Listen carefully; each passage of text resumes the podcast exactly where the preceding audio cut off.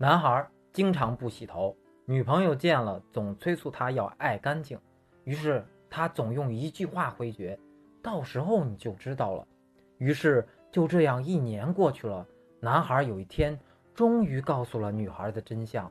他说：“我积攒了一年的头皮屑，只为了给你下一场雪。”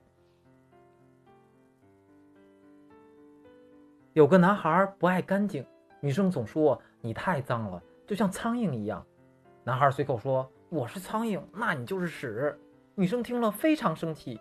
不过男生非常聪明，随后一句话，女生一下子就笑了。他说：“我见着你就如同苍蝇见着屎，秃鹰见着腐肉，鹩哥鸟见了蛆，满满的都是爱呀。”